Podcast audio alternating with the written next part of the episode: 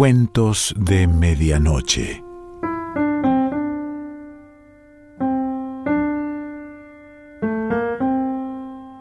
El cuento de hoy se titula El candelabro de plata y pertenece a Abelardo Castillo.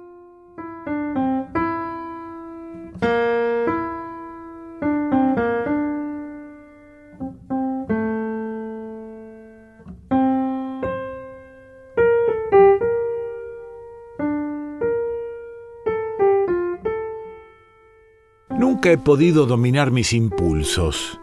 En este sentido me reconozco un sujeto primitivo, puro, incapaz de adaptarme al florido mundo donde, para tranquilidad de la hermosa gente, se cultivan con sensatez todas las formas del buen gusto, la hipocresía y el cinismo. Pero al menos hoy he comprendido algo. Lo he comprendido después de lo que pasó esta noche soy un hombre bueno. No lo digo, no escribo esto para justificar nada. De ocurrirme semejante cosa, debería admitir que yo mismo repudio lo que he hecho y no es cierto, y aunque fuera cierto, acabo de hacer feliz a un miserable. ¿Quién podría juzgarme? ¿Quién sobre la tierra, quién en el cielo se atrevería a juzgarme? Pero mejor vayamos por partes. Todavía estoy borracho perdido, pero trataré de ser coherente. Todo empezó esta misma tarde, es decir, la tarde de ayer, puesto que ahora deben ser las tres o las cuatro de la mañana. Madrugada del 25 de diciembre de 1956. Navidad. Sobre la mesa todavía quedan restos de la insólita fiesta. El candelabro de plata, más anacrónico que nunca en medio de la suciedad y la pobreza que lo rodean, parece ocuparlo todo ahora. Nunca he comprendido por qué este candelabro no ha ido a parar, como las otras pocas cosas heredadas de mi padre, al banco de empeño o al cambalache. En esto, pienso, se parece a la conciencia. Supongo que nunca voy a poder desprenderme de él. Digo que empezó a la tarde. Había ido a dar, sabe Dios cómo, a cualquier sórdido callejón del dock, cuando, al oír un acordeón y la risa de un cafetín del muelle, reparé en la fecha. Entonces me vi en el viejo parque de nuestra casa. No sé explicarlo.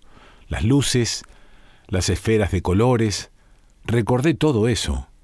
Recordé el portalito que yo mismo, mezclando hasta el absurdo ríos azules y arpilleras nevadas, construía todos los años en mitad del jardín. Me acuerdo ahora el dios niño, siempre espantosamente grande, en relación a su divina madre, como justificando al fin lo milagroso del alumbramiento. Y sentí un asco tan profundo por mi vida que, como quien se lava, decidí celebrar mi propia Nochebuena. La idea parecerá trivial, pero a mí me apasionó. Y antes de las diez también había fiesta en este innoble agujero que ahora es mi casa. Con orgullo pueril me senté a contemplar el espectáculo. El candelabro labrado en el centro de la mesa parecía irradiar su antigua serenidad hacia todos los rincones. Al principio me sentí bien. Era una sensación extraña, como de paz, un gran sosiego, pero poco a poco empecé a preocuparme. ¿Qué significaba todo esto? ¿Para qué lo había hecho? ¿Para quién? Podría jurar que en ese preciso instante supe que estaba solo y por primera vez en muchos años, necesité imperiosamente de alguien, una mujer. No, rechacé la idea con repulsión. Hubo una sola capaz de ser insustituible, capaz de no ser insoportable, y esa no vendría ya, nunca vendría. Entonces recordé al viejo checoslovaco. Lo había visto muchas veces en uno de esos torbos cafés del puerto que suelo frecuentar cuando, embrutecido de Ginebra, quiero divertirme con la degradación de los demás y con la mía. Pobre viejo, semioculto en un recoveco, siempre igual, como si formara parte de la imagen infame de la cantina, fumando su pipa, mirando fijamente un vaso de bebida turbia. Nunca habíamos hablado. Jamás lo hago con nadie. Llego y me emborracho solo. A veces también escribo alguna cosa absurda que después arrojo al primer tacho de basura que encuentro a mi paso, pero yo sabía que él me miraba. Era como si una ligazón muda, un vínculo invisible y misterioso nos uniera de algún modo. Al menos teníamos una cosa en común, dos cosas, la soledad y el fracaso. El viejo checoslovaco, ese era el hombre que yo necesitaba. Cuando llegué frente a la roñosa vidriera del negocio, lo vi, ahí estaba, tal como lo había supuesto. Una atmósfera desacostumbrada rodeaba al viejo. También allí se regocija uno de que nazca Dios, de que venga y vea cómo es esto. Una mujer pintarrajeada se le acercó y riendo le dijo alguna cosa. Él no pareció darse cuenta. Sí, ese era mi hombre. Me abrí paso entre las parejas. Enormes marineros de ropas mugrientas abrazaban a mujerzuelas indescriptibles que se le echaban encima y reían. Alguna de ellas dijo ¿Quién te crees vos que soy? y adornado con un insulto brutal, le respondieron quién se creían que era. No podía soportar aquello, por lo menos no esta noche. Pensé que si me quedaba un minuto más iba a vomitar, a golpear a alguien o a llorar a gritos, no sé. Llegué hasta el viejo y lo tomé del brazo. Te venís conmigo, le dije. Mi voz debe haber sido asombrosa. El hombre alzó los ojos, unos ojos celestes, clarísimos, y balbuceó ¿Qué dice usted, señor? Que ahora mismo te venís conmigo a mi casa a pasar una noche buena decente. Pero ¿cómo? Yo, con usted, casi arrastras, lo saqué de allí. Nadie, sin embargo, nos prestó atención. Faltaba algo más de una hora para la medianoche. El viejo, cohibido al principio, de pronto empezó a hablar. Tenía un acento raro, dulce. Se llamaba Franta, y creo no haberme sorprendido al darme cuenta de que no era un hombre vulgar. Hablaba con soltura, casi con corrección. ¿Acaso yo le había preguntado algo o acaso, rota la frialdad del primer momento, para esa hora ya estábamos bastante borrachos, la confesión surgió por sí misma. El hecho es que habló, habló de su país, de una pequeña aldea perdida entre colinas grises, de una mujer rubia cuyos ojos fueron sus palabras, eran transparentes y azules como el cielo del mediodía Habló de un muchachito también rubio, también de ojos azules. Ahora será un hombre, había dicho. Hace treinta años, cuando vine a América, él apenas caminaba. Dijo que ese era su último recuerdo. Bebió un trago de champán y agregó, Pensar, señor, que ahora tiene un hijo, qué cosa. Y yo me los imagino a los dos iguales, qué cosa. Yo pensé entonces en aquel nieto, ojos de cielo al mediodía, pelo de trigo joven, ¿de qué otro modo podía ser? Solo que el viejo Franta difícilmente iba a comprobarlo nunca. Pero, ¿cómo supiste de ellos? El capitán de un barco mercante, señor, me reconoció hace un mes. Yo pensaba, me acuerdo, cómo era posible reconocer en ese pordiosero que tenía adelante, en ese viejo entregado, roto, la imagen que dejó en otro treinta años atrás. Y ahora pienso que siempre queda algo donde hubo un hombre, y quién sabe, a lo mejor, a mí también me va a quedar algo cuando, como el viejo, tenga la mirada perdida y le diga Señor al primer sinvergüenza bien vestido que me hable. Pregunté, ¿y no intentaste volver? ¿No trataste? Él me miró perplejo. Después, a medida que hablaba, su cara fue endureciéndose. Volver, volver así. Usted lo dice fácil, señor, pero es muy feo, volver como un mendigo. El tono de su voz empezó a ser rencoroso. Un mendigo borracho que en la puerta de la iglesia pide por un Dios en el que ya no cree. No, señor. Volver así, no. Ella, Mayenko, se murió hace mucho. Y mejor si allá piensan que yo también me morí hace mucho. Hizo una pausa. Ahora hablaba como quien escupe. Yo me jugué la plata que había juntado para hacerla venir, ¿se da cuenta? Entonces ella se murió esperando. ¿No ve que todo es una porquería, señor? La palabra es una caricatura miserable.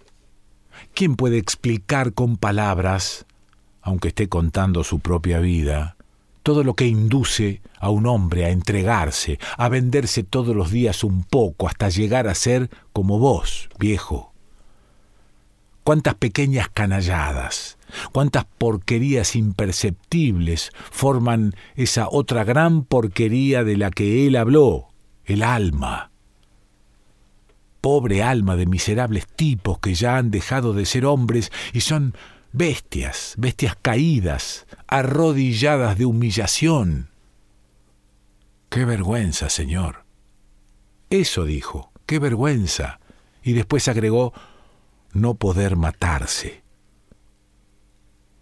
Para el viejo Franta yo era algo así como un millonario, tal vez un poco desequilibrado y algo artista, mis ropas, la manía que tenía, que tengo de escribir en los tugurios, y acaso el candelabro, le habían hecho suponer semejante destino. Yo era un loco con plata, en suma, que buscaba literatura en los bajos fondos de Buenos Aires. Entonces empezó a darme vueltas en la cabeza aquella idea que, más tarde, se transformaría en un colosal engaño. Quiero decir algo miento prodigiosamente. Y es natural. La fantasía del que está solo se desarrolla a veces como una córcova de la imaginación, un poco monstruosamente. Con ella elabora un universo tramposo, exclusivo, inverificable, que como el creado por Dios suele acabar aniquilándose a sí mismo. El suicidio o la locura son dos formas de apocalipsis individual, la venganza de la soledad.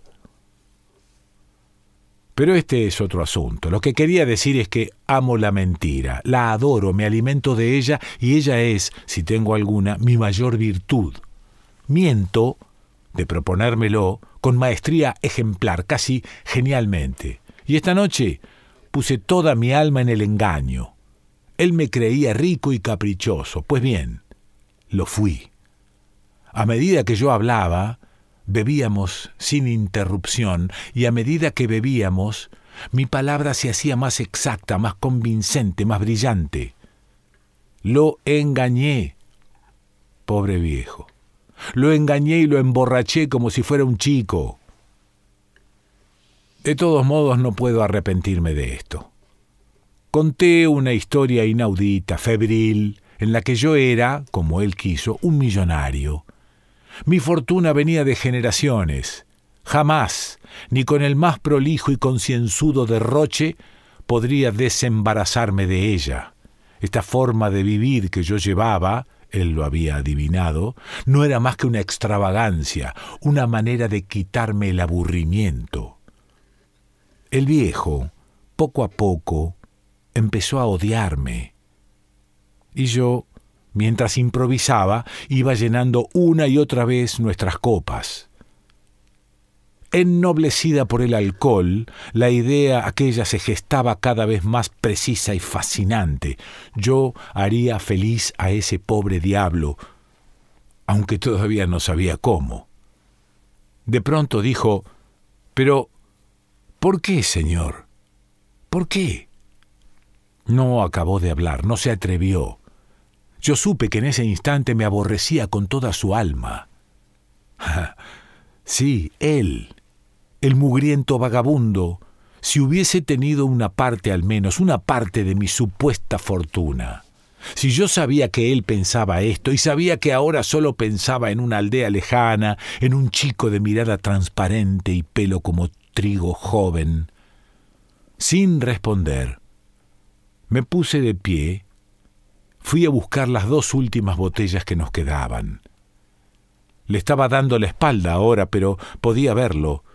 Inconscientemente su mano se había cerrado sobre el mango de un cuchillo que había sobre la mesa, pobre viejo. Ni siquiera pensaba que de una sola bofetada yo podía arrojarlo a la calle despatarrado por la escalera. Empezaba, él también, a ser una persona. ¿Sabes por qué? ¿Querés saber por qué? Bebimos. Hubo un silencio durante el cual miré rectamente a sus ojos.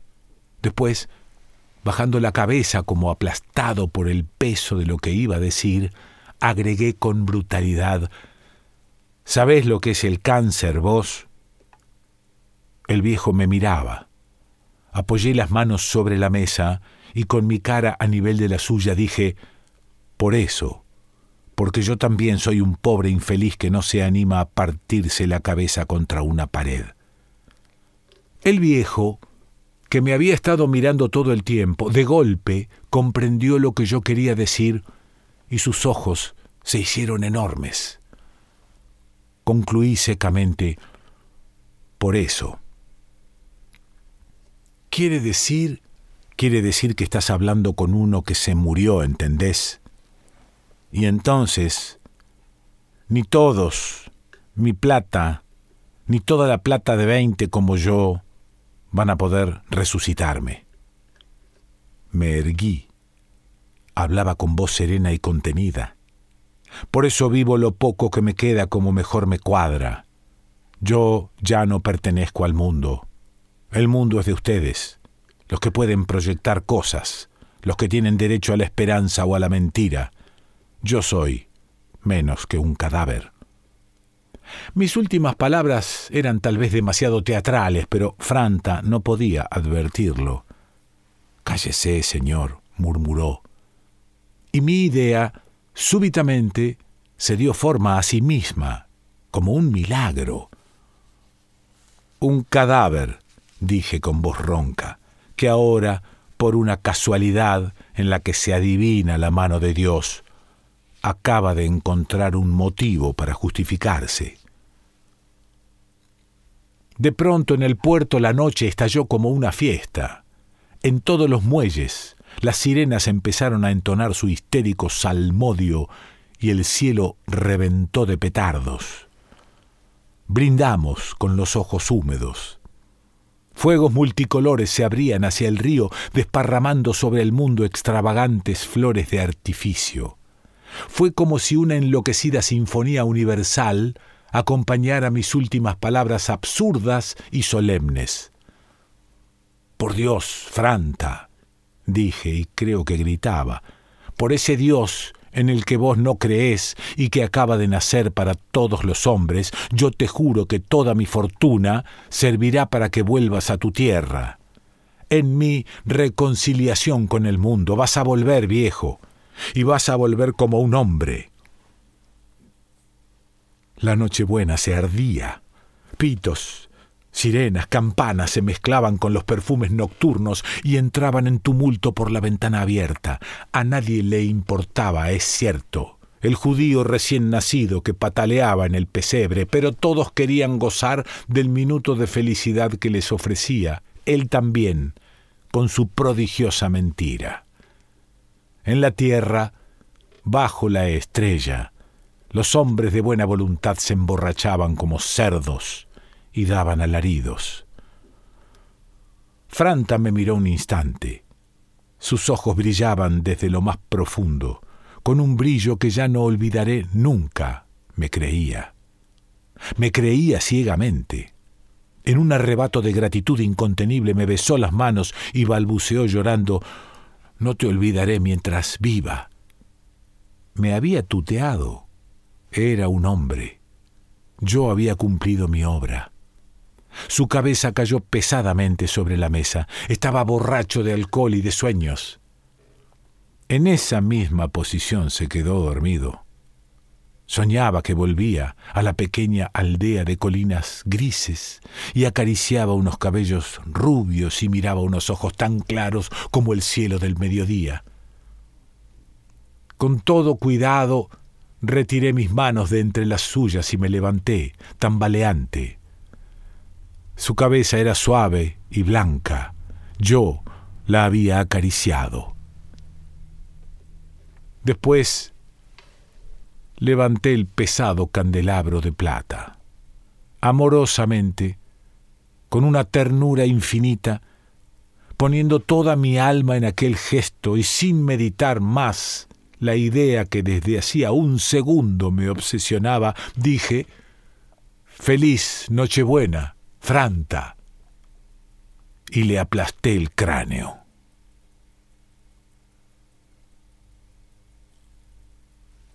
Abelardo Castillo.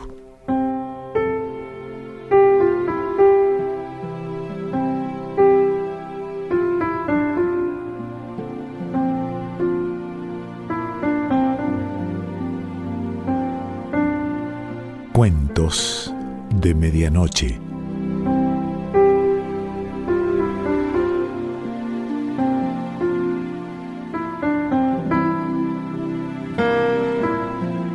Selección Pancho Mondino.